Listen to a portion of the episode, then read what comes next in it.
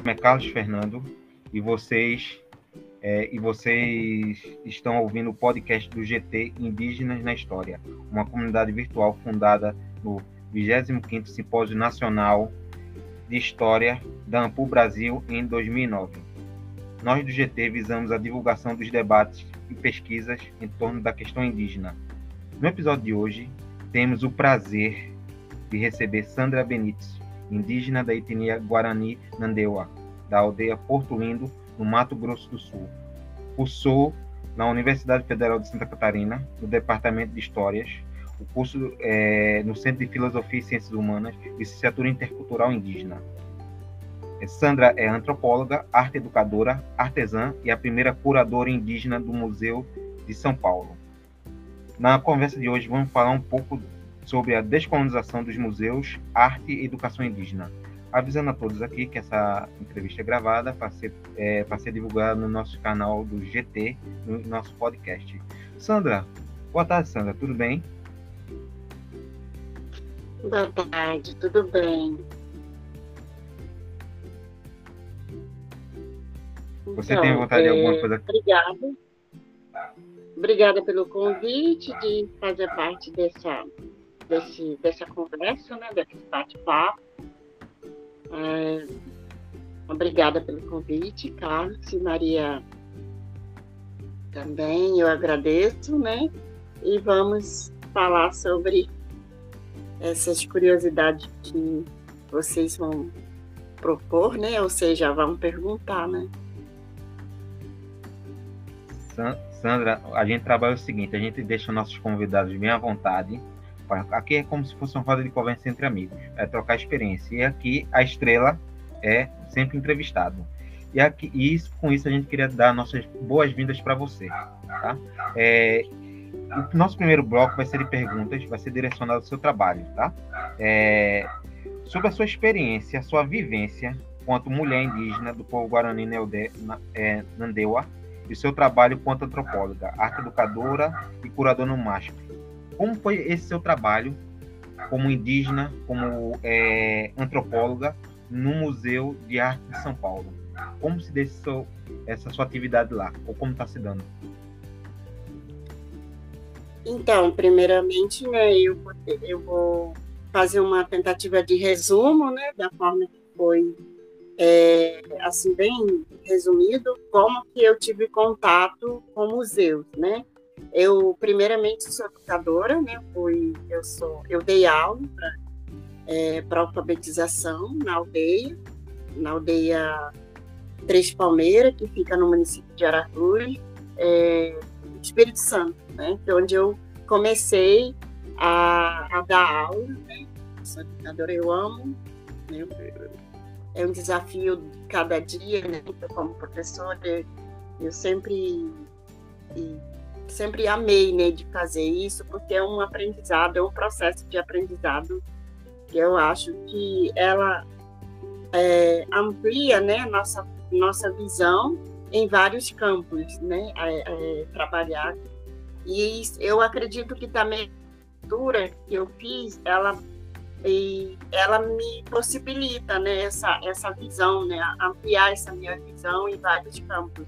Eu acho que eu acredito muito e a licenciatura que eu, eu tive a oportunidade de é, fazer essas provocações e desafio para mim mesmo. Então, eu acredito que eu sou. É, eu comecei a partir daí, né? E primeiro, né, eu me formei nessa licenciatura, depois eu fui para o mestrado e agora estou fazendo o doutorado, né? É, eu estou na fase de conclusão, né, de defesa, ano que vem, provavelmente. E também eu, é, primeira é, parte que eu tive, primeira minha entrada no museu, né, onde se discute é, especificamente as questões, né, mais é, é, dessa, desses campos, né, eu comecei a a exercitar, digamos assim, em, em 2017. É, eu fui convidada para fazer parte de curadoria, né, como co-curadora, né? de, de uma exposição que se chama Tiaguataporã, né, que é o, o Rio Indígena, é, pelo Museu de Arte do, do Rio. Então, onde eu comecei a levar é, a minha experiência enquanto indígena, enquanto mulher indígena, enquanto educadora. Então, isso eu acho que é, me deixou muito segura né, daquilo que eu, eu, que eu trago, sem olhar para especificamente essas questões da, da arte, é, cultura, né, separado. Eu não separo, eu, eu somo junto com essa minha experiência enquanto educadora, enquanto curadora, né? E também e, também enquanto mulher indígena. Eu acho que isso me ajudou muito a, a pensar e refletir, porque sempre é um desafio, né? Porque são coisas que, que chega, que amplia, né? Uma, uma, uma visão que eu acredito que a gente tem sempre a, a, a possibilidade de refletir, de, de avançar, né? E eu sempre fico observando essas coisas que às vezes é, é, que eu diria assim uma provocação que chega na minha é, na minha na minha visão né? E quando eu fui é, chamado para o mar né? Eu eu fiquei um pouco sem saber o que, que era curadoria né? Curadoria de um de uma exposição de uma arte e aí, é, e eu costumo falar que ainda bem que eu não sabia, né? Eu fui é, de acordo com a minha, é, com a minha realidade, né? E pensando a partir da minha realidade e também é, de acordo com a minha experiência, né? Como indígena, como mulher indígena. E isso me ajudou muito a gente a, a somar, né? Esses, esses debates, como é que a gente vai é, construir, produzir também essa exposição junto, né, é, é, coletivamente da forma participativa, sem é, é, todo mundo, né, tanto indígena que iria fazer parte dessa exposição, né, indígena, eu estou falando da comunidade, né, comunidade que foi convidada para fazer parte dessa exposição, e também próprios pesquisadores indígenas também, e também próprio é, não é, não indígena também que são nós formamos equipe né de soma para a gente fazer essa essa exposição e pensar junto quais caminhos que cada um pode contribuir para que a gente soma essa essa exposição é, que eu diria que seria mais é, é, democrático né que seria mais é, que que na verdade é, contempla é, é, todo mundo, né? Tanto pesquisadores não indígenas, eles estavam ali para contribuir e compartilhar suas experiências a partir da, é, das nossas demandas, que eu estou falando da nossa demanda enquanto indígena, né? E aí foi muito importante para mim de eu entender que eu sou, enquanto curadora, eu fiquei como se fazendo essa mediação, né? Mediação tanto é, do lado dos não indígenas e também do lado dos indígenas, que são meus parentes, né? Que eu costumo dizer, né? Que a gente faz essa... É, eu, eu servi como ponte, né? Para que dos dois lados esteja equilibrado essas, essas intenções, digamos assim, né? Então, eu acho que, para mim, a minha experiência é, com, com os curadores que foram muito importantes para mim também, né? São é, é, parentes, né? Que participaram desse evento e também é, equipe de, de, pesquisadores que não são indígenas fizeram parte também daquele é, daquela exposição e também a próprios curadores, né? Que éramos quatro curadores, né? Eu Pablo Lafuente, eu conheci, eh, eu conheci na época, conheci a Clarissa Diniz, e professor Bessa, que me convidou, e eu sou indígena, né? E primeira vez eu fiz parte desse, dessa conversa, foi muito rico, e, e eu diria que isso para mim foi um, um primeiro passo de entender esse mundo é, dos museus, né? Como é que a gente pode trazer essa, fazer essa caminhada junto, né? Somando junto e não é não é, como é que eu vou falar assim? Não é, é, é desequilibrando essa perspectiva, né? Eu não sei se respondi, mas se vocês quiserem que eu falo mais respondeu, algumas coisas sobre detalhadamente.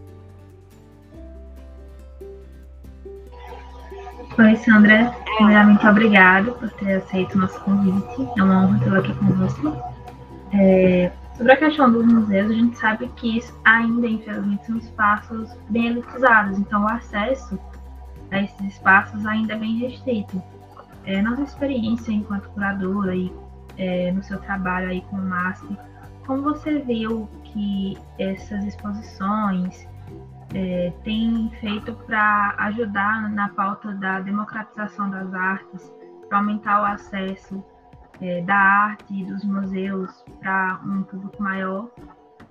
É, e aí eu vou pegar um gancho na sua fala para perguntar também sobre uma pauta muito importante, que é a da descolonização dos museus porque a gente sabe que os museus eles são feitos para, de certa forma, criar uma narrativa histórica e é importante a gente quebrar com essa narrativa de contar apenas o, a perspectiva do colonizador. A gente tem que falar da colônia, a gente tem que falar é, do povo em geral. Então, são essas as duas questões que, pegando o gancho na sua fala, eu, eu quis pôr aqui da democratização das artes e da descolonização dos museus.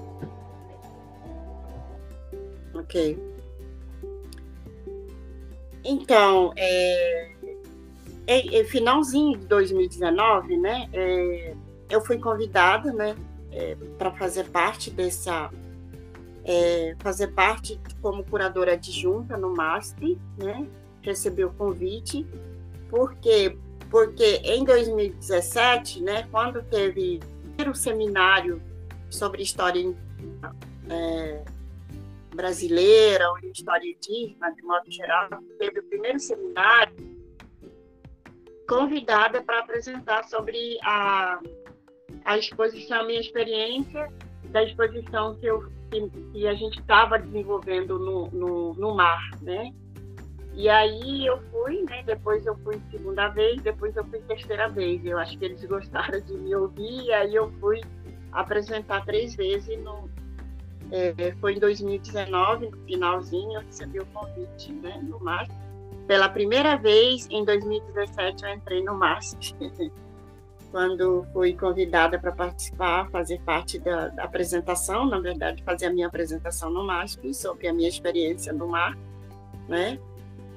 E aí, quando eu fui receber o convite, é, eu fiquei um pouco meio assustada, porque eu falei assim, como é que eu, eu vou resolver isso? Porque nós somos 305 etnias, isso considerado aldeado, né? E fora aqueles indígenas que estão, é, estão fora da aldeia, que na verdade que o próprio a, a própria cidade, né, invadiu a, a, as aldeias, né, muitas cidades hoje, né, é, é, são foram território indígena, que na verdade são é, era aldeia indígena, que hoje é cidade, né? Eu costumo dizer que foram levantados concreto em cima da, das aldeias. E muitos, muitos é, é, parentes hoje, né? esses parentes que ficaram nesse, nesse, nesses espaços, que resistiram, muitos deles, eles não são identificados nem como indígena, nem como branco, nem como negro. Por quê? Porque eles, eles não têm lugar por conta desse, desse, dessa invasão que eles é, é, é, foram silenciados. Então, esses nem são identificados né, como tal. Então, eu acredito que esses parentes não podem deixar de falar sobre isso, né, quando se trata da história indígena, ou seja, a história brasileira, a história do Brasil, né, que a gente sabe que sempre foi contado, a história sempre foi contada a partir de 1500, a partir da invasão e depois também sempre a partir da visão do, do, do invasores, né? É, nunca é, é, a partir da, da, da, é, da visão indígena, os indígenas não está escutado. Então, pensando logo imediatamente, quando eu pensei nisso, eu fiquei muito, um pouco impactada também, eu fiquei um pouco assustada, como é que eu vou fazer isso, né? E aí eu comuniquei alguns parentes indígenas, alguns amigos não indígenas que são, trabalham nessas áreas, o que, que eu pude é, é, falar ou fazer, que eu podia aceitar ou não. E aí onde é, ouvi os conselhos também de alguns parentes, né?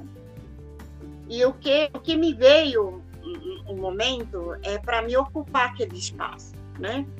E muita gente me pergunta e falam assim, o que, que você vai fazer ali? Né? O que, que você pode mudar ali? Né? Logo, o que, que você pode mudar ali no, no por exemplo? Eu diria que eu não vou mudar nada. Eu só, eu acho que eu acredito que eu vou somar, quer dizer, eu estou somando né, aos poucos. E essa descolonização, ela é muito demorado, ela é muito pouco, ela é muito devagar, né? Porque a, a, os espaços, os, as pessoas, né? O, a nossa nosso pensamento ela é tão colonizado que é difícil a gente reverter isso, descolonizar, na verdade, a, a é, imediato. Isso tem que ser muito trabalho, muito devagar e muito paciência também, porque eu me lembro que meus parentes guarani, como eu sou guarani, né, eu sempre aprendi que a gente, é, com paciência, né, a gente vai revertendo as coisas, né?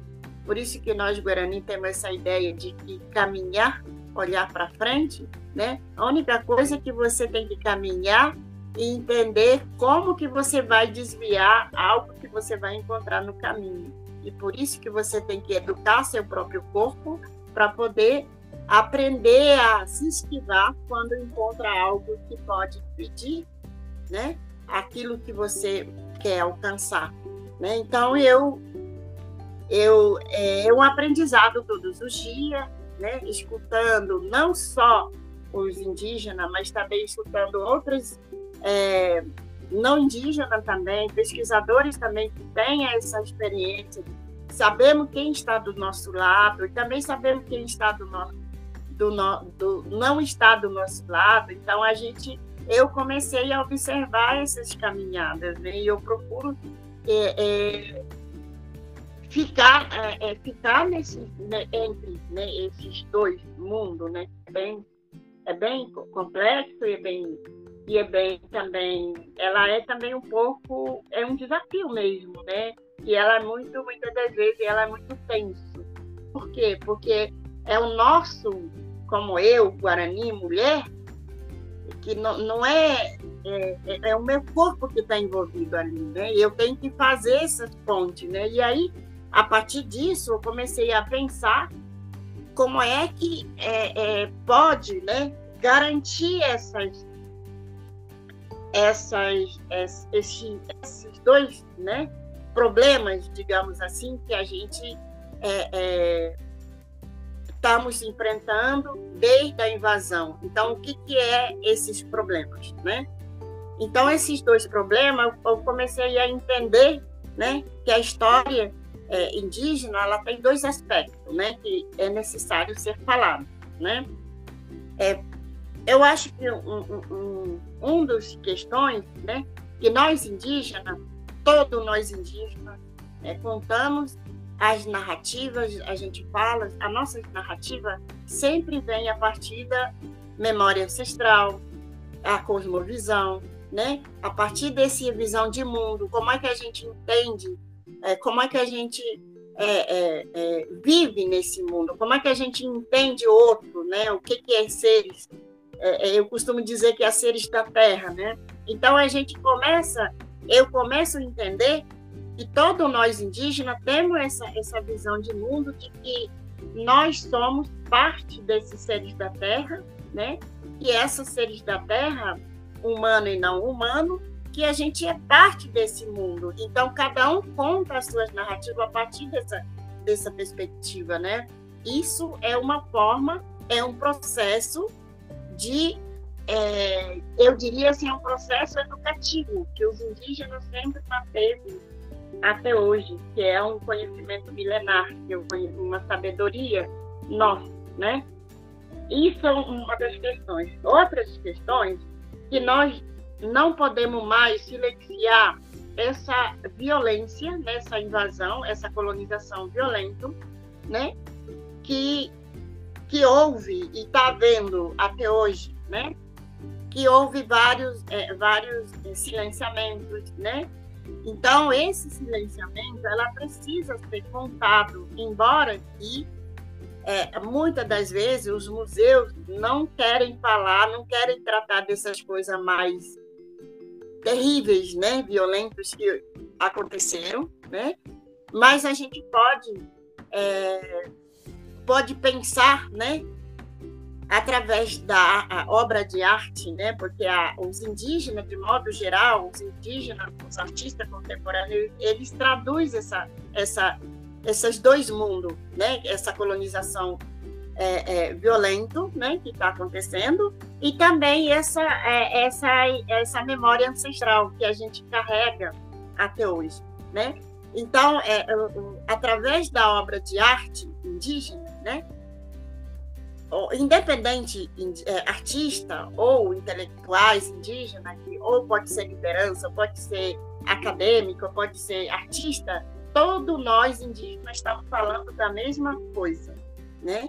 Então, quando se trata desses dois aspectos de história, ela é, ela pode contemplar todos esses indígenas que estão é, sendo silenciados. Então, como que isso eu posso fazer numa exposição?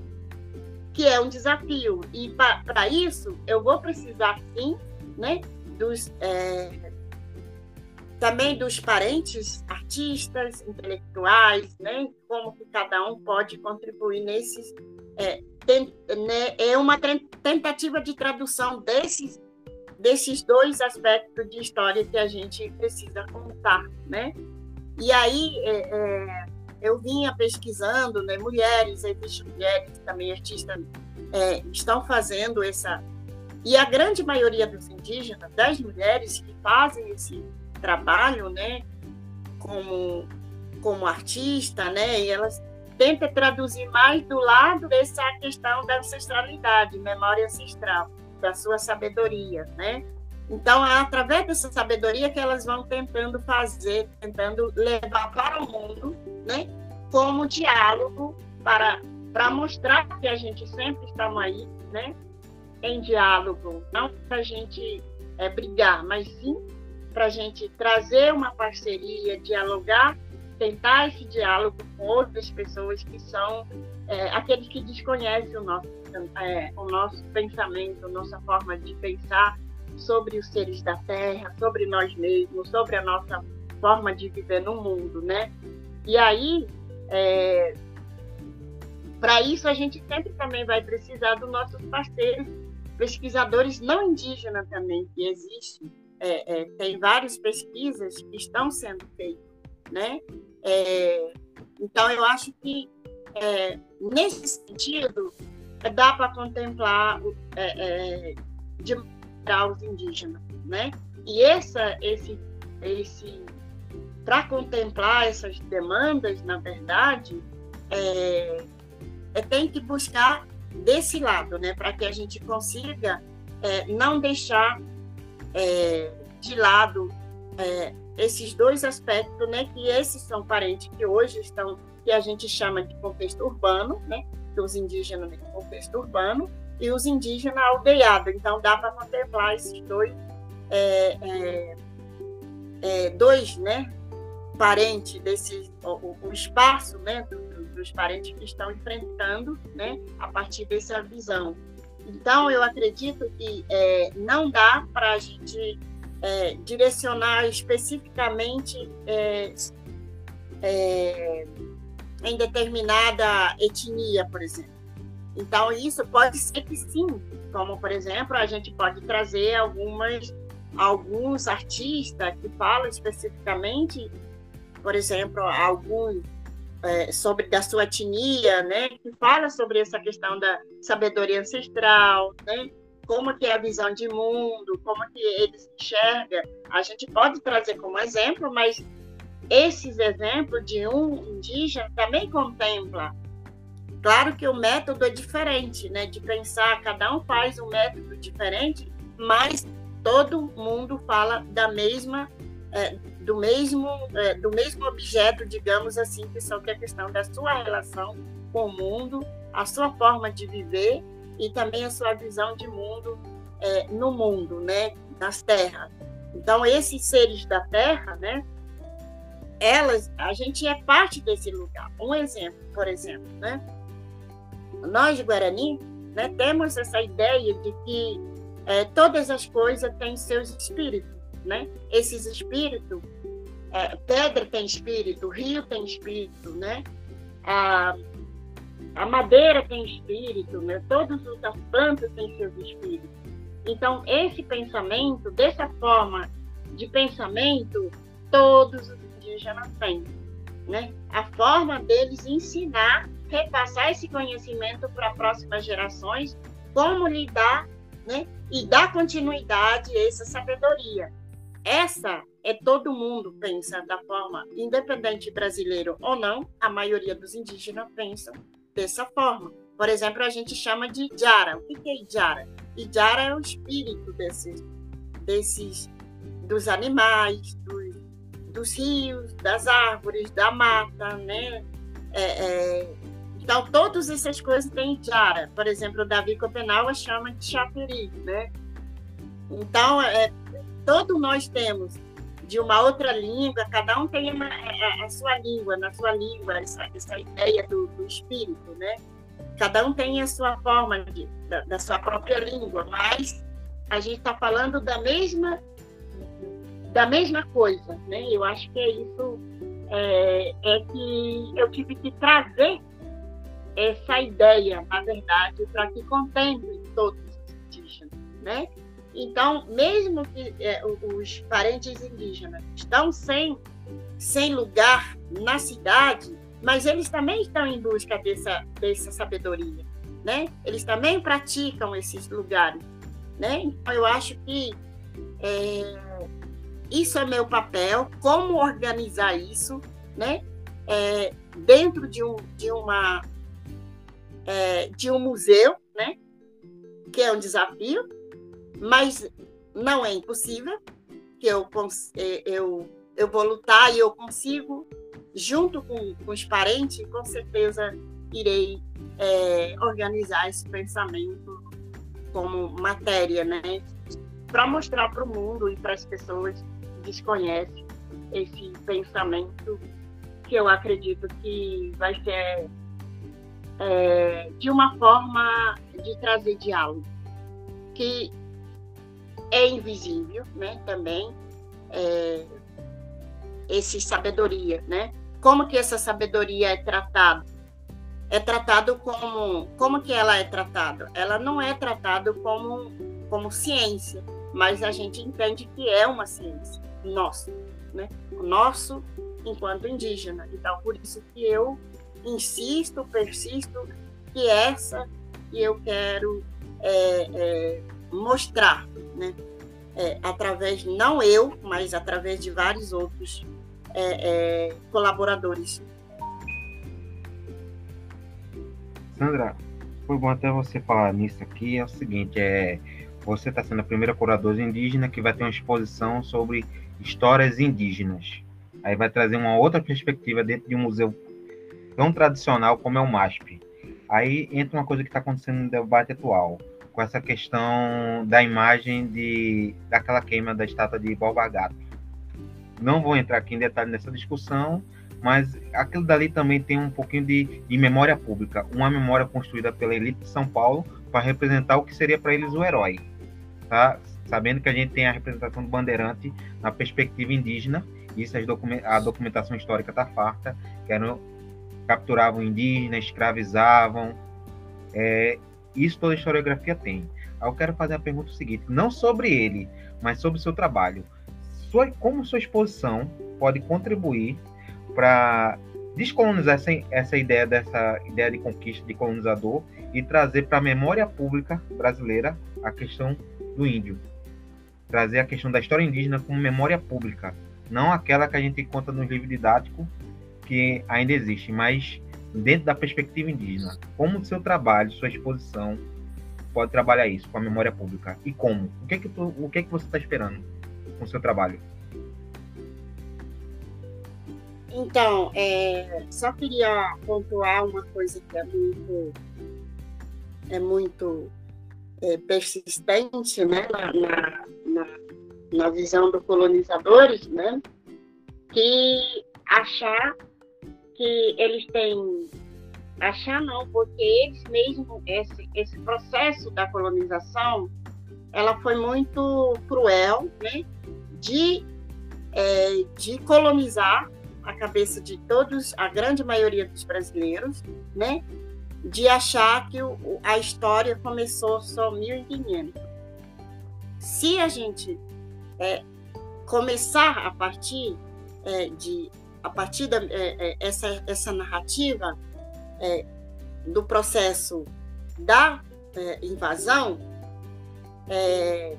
como se fosse realmente também. Claro que esse processo da invasão ela é importante ser, é, é importante ser contado, né? Mas como se fosse só começasse a partir da invasão. Quando a gente, quando eu falo, né, que essa ideia da é, da cosmologia, da cosmovisão indígena, ela quebra todinho, por quê? Porque antes da, da invasão, os indígenas tinham suas autonomias pelo seu território, né? Por isso que existe, né, aquela ideia de que os indígenas não tinham rei, não tinha lei, é, não tinha é, é, não tinha alma, né? Então essa ideia que os indígenas não tinham alma, não lei, não tinha alma, né? Não tinha rei. Isso significa o quê? que os indígenas eram vazios. Então a gente chegou para dominar, a gente chegou para controlar. Então isso que está acontecendo desde a invasão colonial, né, e até hoje. Só que nós, na nossa visão de mundo, a gente era uma, a gente era parte desse mundo, não era é, é, separado, né? É, tanto dos, dos das terras, do mundo, das árvores, todos nós somos parte desse, dessa.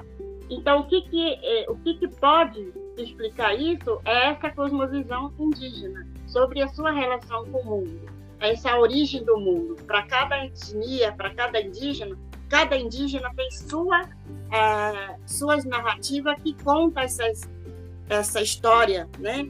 De que é, como que começou o mundo para cada indígena. Por exemplo, é, para nós de Guarani, né, é, o Uimbuité, a gente chama de Uimbuité, que é o centro do, da, é, da terra, né, centro da terra, que seria ficaria no Paraguai, né? Então, por que, que eu digo hoje Paraguai? Porque não foi nós, que nós, Guarani, que dividimos se aqui é Paraguai, se aqui é Brasil, se aqui é Argentina, se aqui é Uruguai. Não, não fomos nós. Nós tínhamos autonomia né? E ideia de que a, é, o, o, o território, na verdade, ela é dividido não pelo, pelo espaço, não é espaço territorial. É pela, ela é dividida pela diferença, né? Cada um tinha suas diferenças, suas línguas próprias. Então, só que a terra, o espaço territoriais, ela, ela é livre né? Ela é livre para quem quisesse continuar produzindo a sua própria seu próprio conhecimento, né? Então, quer dizer, é, é, é um exemplo. Como eu morei no Espírito Santo, né? Lá tem o Guarani e também tem Tupiniquim, no município de Aracruz. Tem duas etnias, né? Embora que nós somos é, é, tronco linguístico né? Somos tupi, tanto tupiniquim, é o tupi, tronco linguístico tupi, né? Também é parte, né? Linguisticamente é parente, né? Digamos assim. Mas é, é, é a forma, o sistema de ser tupiniquim e guarani são totalmente diferentes. Por quê? Por exemplo, os guarani, nós somos identificados da floresta. Todos nós, guarani, é, costumamos de é, consumir né, alimentos da floresta, peixe do rio, né? A gente não come peixe do mar, por exemplo, né? Inclusive os guarani não comem caranguejo. Agora, os tupiniquim não, os tupiniquim eles apreciam tudo coisas do mar. Eles adoram caranguejo, a gente aprendeu, eu aprendi a comer, meus filhos aprenderam a comer caranguejo com eles também, né? Então, eles apreciam muito, eles fazem a comida maravilhosa, né? É, é, de, do fruto do mar, do peixe, tudo eles apreciam, eles adoram fazer comida, todos da, do, do, do, mar, né? Que eles adoram fazer, né? É, eu tinha parente, né? Que a gente fazia é, às vezes reuniões, eles faziam coisa, coisa maravilhosa do, do, é, do fruto do mar, né? Por quê? Porque os tupiniquim eram do, do litoral. Então, por isso que eles também é, tinham essa, essa é, sabedoria né, de, daquele lugar. Né? O que é a gente, o nosso próprio corpo é daquele lugar. Né? Isso que é a questão, muita gente acha que é qualquer território serve para o indígena, para ser aldeia indígena. Não é assim. Né? Então, para os Guarani, para os Guarani continuar reproduzindo sua sabedoria, sua sabedoria ancestral, para dar continuidade, o ser Guarani, ela é necessário em outras coisas que talvez, é, talvez os Tupiniquim seria outros outros espaços, né? Que tem que tem a ver com o mar, que tem a ver com com, com outros é, é espaços né, territoriais. Agora, para os Guarani, onde tem rios, onde tem matas, onde tem palmitos, né? Então, a gente já é outro momento. Então, por isso que nós tínhamos essa autonomia circular, onde a gente pode produzir e reproduzir o nosso conhecimento enquanto enquanto Guarani, enquanto Cangangue, enquanto Tupiniquim, enquanto... Só que a partir da invasão, né? Então, a partir da invasão, isso foi bloqueado, isso foi dividido espacialmente, né? Ela foi dividido. Essa aqui é Paraguai, essa aqui é Brasil, essa aqui, mas essas divisões não foram nós que dividimos, né? Então, é, eu diria assim que a fronteira para nós indígenas não era espaço territorial, era sim essa diversidade, essa diferença, né? O respeito do outro, o, res, o respeitar o outro, para que dá oportunidade que o outro continue reproduzindo o seu conhecimento, continue, que continue fazendo o seu sistema, né? continue fazendo essa sua sabedoria de acordo com o lugar, de acordo com seu, sua forma de ser, na verdade, é, é, é isso que era a nossa autonomia. Né? Não, não, nós tínhamos essa autonomia de de a gente continuar nosso sistema próprio, né? Mas esse continuidade do sistema próprio não é eu apenas marcar território e dizer esse aqui é o teu lugar. Na verdade, todos os territórios que foram demarcados para colonização, que hoje nós temos nossas aldeias, na verdade, é muitas das vezes muitos indígenas eles foram empurrados para lá não foram pro, pelo próprio sistema de cada comunidade, né? Alguns têm sorte de encontrar esses espaços para dar continuidade, reproduzir seu, seu conhecimento. Alguns não. Então, eu acho que é, nesse sentido que eu costumo dizer que para nós fronteira e o respeito, o limite, na verdade, é o respeito e a fronteira é, são diversidades, são diversas etnias, de línguas. Então, eu acho que é, por isso que não dá para a gente demarcar, né? Nós não tínhamos essa visão, essa noção de que temos que demarcar esse aqui é teu, esse aqui, e aí não era assim, porque cada um tinha autonomia de circular onde pode dar continuidade ao seu próprio conhecimento. Então, é, eu acredito que essa visão colonizador que acha que a gente é, não tinha rei, não tinha lei, não tinha alma, né? Então, eu eu acredito e penso assim, eu analiso né, dessa forma, porque eu pude compreender, entender enquanto indígena, enquanto pesquisadora, enquanto mulher indígena, e também eu, eu vivo isso, penso isso, eu passo por muitas coisas desse, dessa forma. Então, eu acredito que é, essa que é a questão, né? Então, enquanto estiver alguém no controle, o sistema colonizador, no sistema controlando o nosso corpo, controlando nossas, é, nossas almas, né? nossas regras, nossos todos nossos, é, digamos assim, nossos passos, nós sempre viver, viveremos dessa, dessas, é, dessas coisas é, é violentas, né? Que a gente perdemos nossa autonomia. André, só para fazer uma pontezinha, é o seguinte, do teu trabalho, desta exposição, tu acha como ele, ele vai atuar né, para desconstruir essa imagem da colonização? O que que tu espera dessa sua exposição? Nessa perspectiva de desconstruir essa narrativa oficial, essa história pública. Eu posso até fazer uma ponte aqui com a próxima pergunta, que a gente sabe, estava vendo que o MASP ele vai dedicar o ano de 2023 à temática história indígena. Então, esse conjunto é, de exposições, esse trabalho que vocês estão fazendo aí juntos, é, como acho que é esse o ponto, como ele, ele vai colaborar para essa desconstrução, para trazer essas narrativas, para tirar o foco da memória pública apenas em figuras como bandeirantes, mas trazer a, a própria cultura, as culturas né, dos povos indígenas para o debate. Então, é,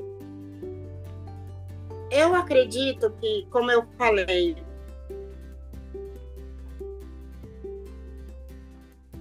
vai ser muito, talvez vai ser muito estranhamento, né?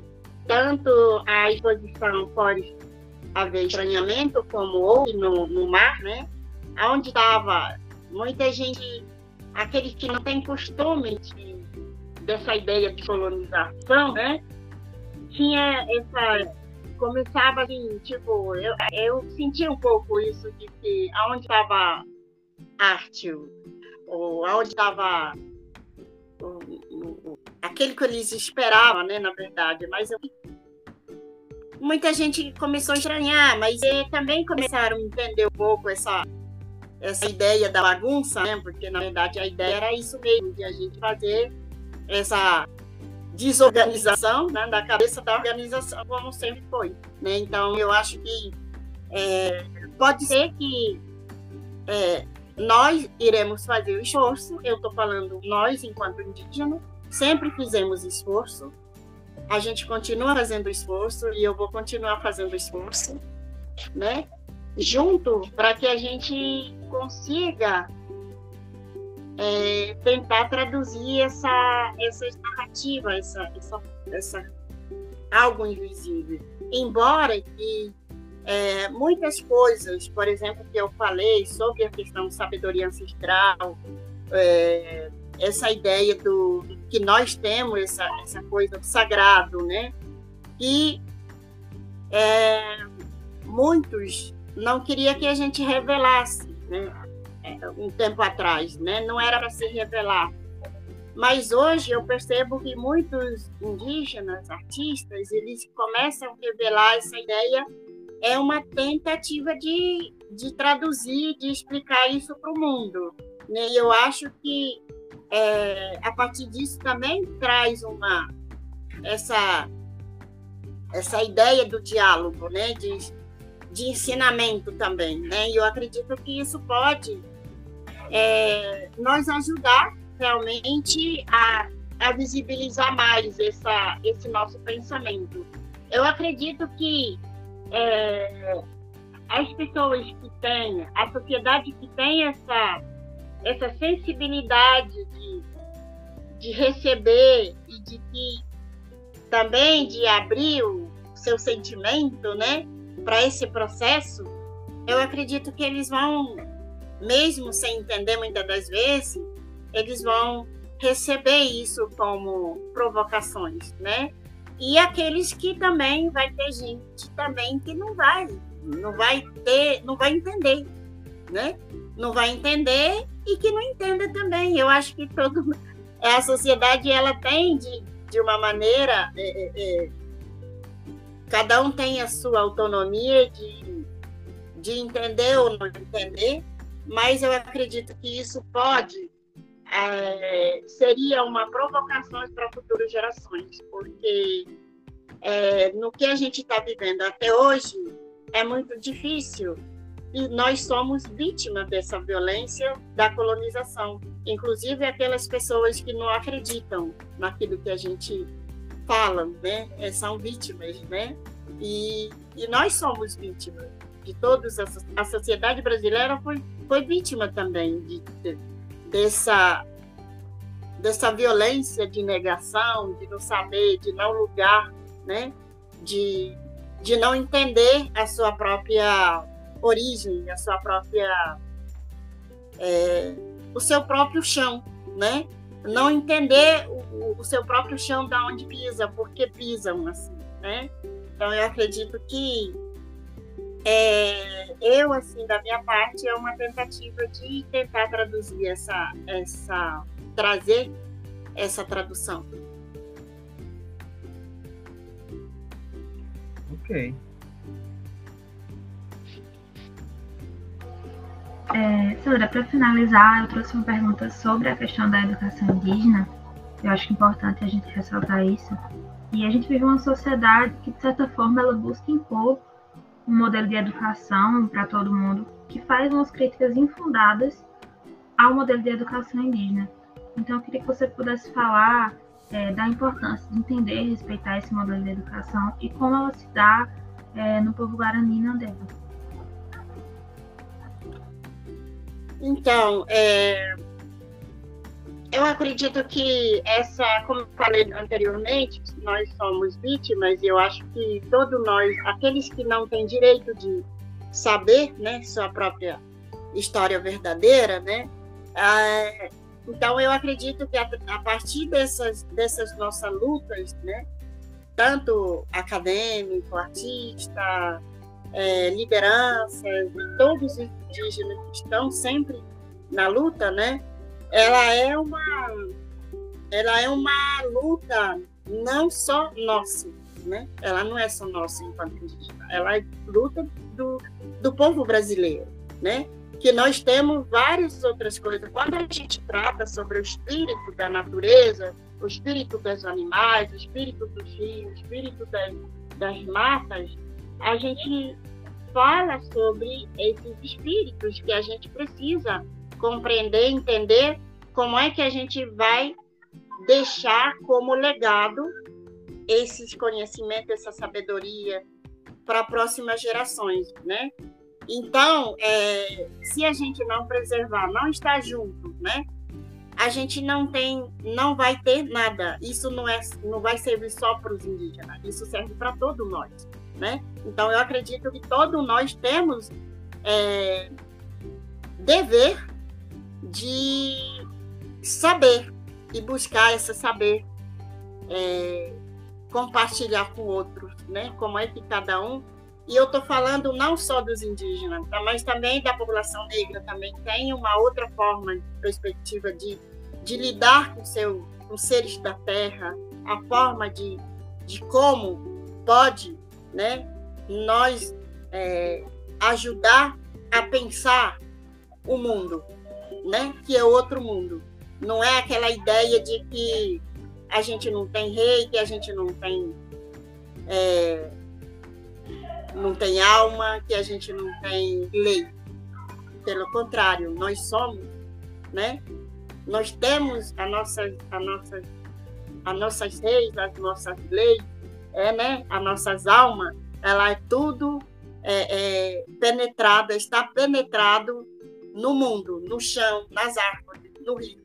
Então, todos esses nossos espíritos, nossas almas, ela é parte desse, desse mundo. Então, é, a própria comunidade quilombola, comunidade, outras comunidades tradicionais, né, população tradicionais, ela pode nós ajudar a contribuir, né, para a gente somar essa sabedoria, como a gente pensa o mundo, não só para nós indígenas, mas para todos nós enquanto enquanto seres humanos e não humanos também, né?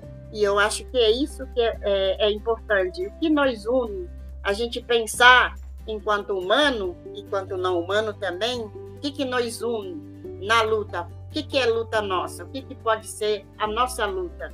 E como que a gente pode se unir nessa, nessa batalha, né?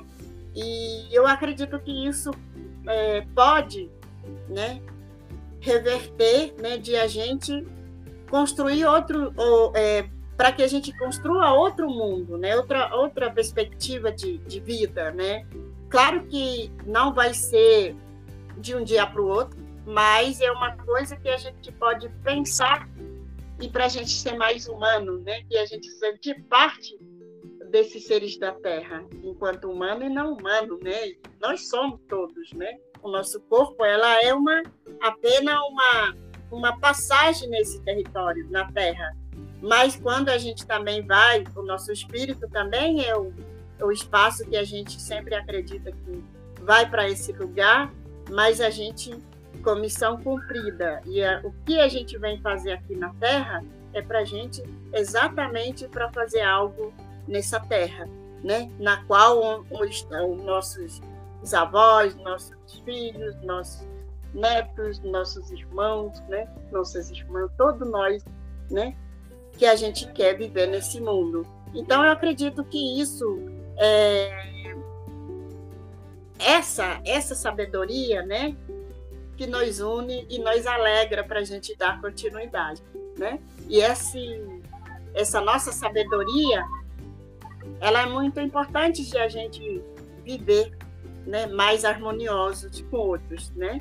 E eu acredito que eu, por exemplo, quando trato dessa sabedoria do outro, quando eu aprendo, quando busco conhecer outra outra forma de pensar, eu fico muito o meu sentimento ela é muito, fica muito alegre, né? Mas eu fico triste por um lado quando eu vejo muito destruição, muito, não só destruição é, é, dos seres da Terra, que também é da própria destruição da, da humanidade, como pandemia, por exemplo. A pandemia é uma, uma destruição das consequências desses não escuta do outro, sabedoria, né? E aí a gente fala da ciência, como é que a ciência vai resolver, como que isso pode nos ajudar. Mas a gente só pensa na ciência, eu estou falando da gente enquanto, enquanto eu também, enquanto humana, né? A gente pensa só na ciência do, do, do, do branco. A gente não pensa no, na ciência é, da população negra, da população indígena, de outras comunidades tradicionais, como é que pode essa ciência nos ajudar a reverter esse quadro né? Então eu acho que é mais ou menos isso que eu penso. E essa ideia que eu sempre busco, porque o que me faz é, ser, né? E é hoje que eu sou é exatamente essa sabedoria, essa sabedoria que me, me coloca para caminhar. Muito bom, é, Sandra. E a gente vai caminhando aqui para o último bloco, que é aquela parte de recomendações de bibliografia, bibliografia livros que você lê, autoras ou produção é, audiovisual. A gente queria saber o seguinte, para você oferecer para o nosso público que livros ou que livro que você recomenda e que produção audiovisual que você recomenda para nossos ouvintes que pouco conhecem ou têm muito interesse e tem muito interesse para conhecer um pouco da história indígena.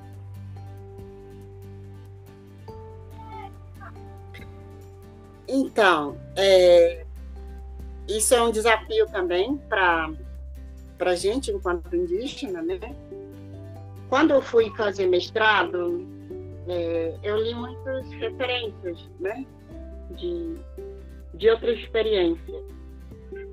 E eu li muito, assim, como a minha área específica, tratar sobre educação, né, um pouco a minha trajetória, né, falar um pouco. Eu me referenciei da minha avó, que é uma assim, a, que é minha professora e meu ensinamento até hoje. Eu eu sou, eu tenho essa minha sabedoria, como eu falei, né, a, é, a partir da minha experiência, da minha vivência com ela, né. E aí é, eu comecei a, a ler vários outros autores não indígenas que na verdade é obrigatoriedade, né, para a gente quando a gente está na academia. E, e eu procurei mais ler aquilo que, que pode me ajudar a refletir sobre essa ideia do, do que eu quero tratar, né? Mas eu trago mais assim a, a minha própria experiência. Eu trago mais a minha própria experiência, por quê? Quando eu entrei na, na, no mestrado, eu, eu queria tratar mais sobre as mulheres. A minha, a minha dissertação, por exemplo, se chama é, Mulher Guarani Falando, Mulher Nhandeva, Mulher Guarani Nhandeva Falando, o que é falar a língua o que é viver na língua, né? Isso é... Por quê? Porque quando eu entrei, na verdade, na, na academia, eu comecei a pesquisar, né? do que, que se fala sobre aquilo que eu queria entender, né? Eu pesquisei, existe vários é, é, trabalho, pesquisa feitos sobre os Guarani. Aí, a única coisa que eu comecei a questionar, eu vejo é, a grande maioria a partir da perspectiva dos homens. Por quê? Porque na nosso costume guarani, por exemplo, existe tecó de vários tecó. Existe tecó das mulheres, tecó das crianças, tecó das, dos homens, tecó dos velhos, tecó das, das mulheres mais velhas, tecó das avós. Então, não é uma coisa só. Então, o que que acontece? Quando eu percebi, como se fosse hoje Guarani fosse tudo da mesma forma. Não é. Por quê? Porque aí eu trago a, minha, a, a fala da minha avó né? Onde eu trago a fala da minha avó da forma que ela contava a história, né? Sobre, por exemplo, a origem do mundo. Todo nós Guarani falamos, falamos sobre a origem do mundo de uma forma que onde começa, como começou o mundo. Mas quem vai falar versão final a partir dessa narrativa são as pessoas que contam. Pode ser mulher, Pode ser homem, pode ser uma mulher mais nova, ou pode ser uma mulher que também mais velha, ou pode ser uma avó, né? Isso, essa narrativa, ela vai determinar de acordo com o tempo da pessoa e da propriamente dito gênero e da forma também que cada um se coloca. Como, por exemplo, a minha avó falava isso. Ela falava isso para mim. Eu diria que a minha avó, ela falava assim: que, por exemplo, tem um determinado momento que se trata da Nhandecieté, que é a nossa mãe verdadeira, que a gente chama. Para nós, Guarani, existe Nhanderueté e Nhandecieté. O que é Nhandecieté? Nhandecieté é a nossa mãe verdadeira. E ela fala que a nossa mãe verdadeira, que Nhandecieté, é o próprio chão. E o Nhanderueté é o Ateguá, que seria de cima, né? Existem essas duas figuras muito importantes, sempre andando junto, né? Só que, a partir da escrita, só existe o Nhanderu, mais fortemente Nhanderu, né? E Nhandeci, ela foi silenciada, ou seja, não, ela não tem muita voz. Então, isso pode causar problema, né? Por que, que pode causar problema? Porque hoje, né, quando a grande maioria dos parentes guarani mais jovens, eles falam só Nhanderu. Nhanderu é isso, Nhanderu é assim, né? E aí, porque aí já está indo para a direção como também, o Juruá, que existe só como se existisse um único Deus. E esse Deus é um, uma figura masculina, né? E, na verdade, para o nosso costume guarani não existe isso. Ela existe só apenas, ela existe duas figuras, que é muito importante, né? E isso, essas narrativas, elas também vai determinar, como eu falei, de acordo com o tempo, né? De acordo com quem está falando, né? Tudo isso ela vai determinar. E é, essa modificações também da narrativa, ela vai também, é, ela também vai determinar é, para quem você está contando e para que você está contando. Como a minha avó contava para nós, para nós meninas, ela falava de uma coisa que é muito importante, o porquê que isso é importante, e para, para os meninos falava de uma outra forma, porquê que é importante. Como, por exemplo, é, eu falava assim, por isso, né, eu falava que se, uma, se, um, se um homem né, levantar o dedo e falar alto na frente, diante de uma mulher, né? Isso pode estar matando sete mulheres, né? Que ela falava assim, sete mulheres, né? Porque essas mulheres, né? Que pode ser é, é, é, não literalmente morta, mas assim, é, digamos assim, simbolicamente elas são mortas. Então hoje eu entendi por que, que ela falava isso. Hoje, a partir da minha então eu trago tudo essa essa minha experiência. Eu não indico especificamente alguém, mas eu indico que é, se leia, né, essas, esses autores indígenas para entender, né, como que a grande maioria dos indígenas pensa sobre determinadas questões, né? Porque quando o indígena fala, eu falo a partir da perspectiva guarani, mas também, vamos supor que terenos, também sua essa perspectiva a partir da perspectiva terena, mas eles também falam da mesma, se aproxima, né? Em determinadas coisas. Eles se, a gente se aproxima, né? Então eu acredito que essa ideia do eu, particularmente, eu não indico especificamente. Eu indico que se leia, né, esses autores que de acordo que cada um gostaria de, de compreender melhor, por exemplo, existe, né, é, vários educadores, por exemplo, Daniel Muduruku, ele escreve muito bem, né, o Ayrton Krenak, é, e vários, o, o a, como que chama outra? Eliane Potiguara. Eliana Potiguara, ela escreve a partir do lugar dela, mas ela contempla várias outras, outras é, mulheres que passaram, viveram na cidade, né? E, e também tem outras é, mulheres que fazem vídeo, por exemplo, esse dia um, um vídeo que foi feito na Amazônia, né, que se chama A Quentura, foi feito por mulheres, né?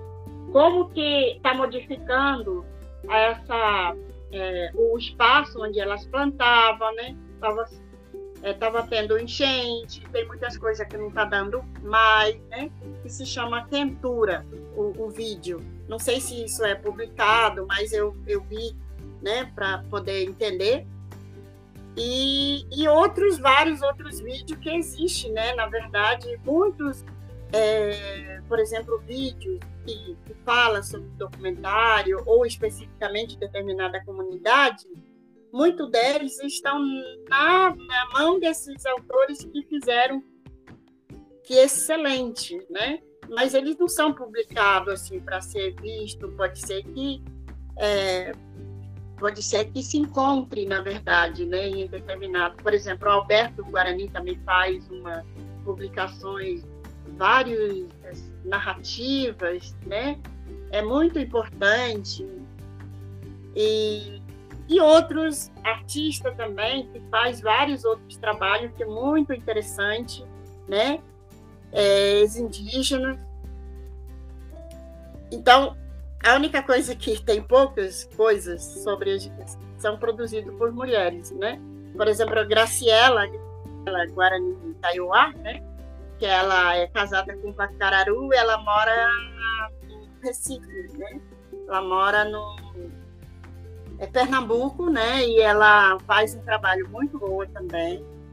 Ela então eu acho que são poucas mulheres também que trabalham nessa, nesse campo de, é, de produção, né? De algo que possam. Mas eu indico assim, eu não vou dizer especificamente determinada pessoa, mas eu acredito que é isso é cada um vai escolher para qual direção que eles querem é, se aproximar. Se falar, se ler um Ailton Krenak, é, a fala do Ailton Krenak é, também é uma das coisas que, por exemplo, o adiar é, o fim do mundo, né, que fala sobre essa questão, né, é exatamente essa, essa ideia que os indígenas têm para adiar o fim do mundo, que a gente conta a nossa, como eu falei, como lidar com seres da Terra, né? Então, mais ou menos isso, não sei se eu respondi, mas eu acredito que eu não quero me equivocar de dizer que esse é fundamental, esse não é, porque todo é, mas é, isso vai depender de quem está lendo. Foi ótimo, Sandra. As indicações foram boas, principalmente é, indicar autores indígenas. Isso é muito bom dentro para a gente também ter acesso ao conhecimento, como você disse, a ciência indígena. É, por aqui, gente, a gente vai concluindo o nosso podcast. É, agradeço a Sandra por participar e espero que a gente se encontre presencialmente ou virtualmente em próximas oportunidades no encontro do GT. Então, em nome de Karina, em nome de Karina e de toda a equipe do GT Índios na História Indígena, é, a gente agradece a sua participação. Foi muito é, construtivo essas suas falas para a gente. Então, eu muito só tenho que agradecer. Muito obrigada pela sua participação. Pronto, gente. Tchau, tchau. Ah. Então, até a próxima. Tchau.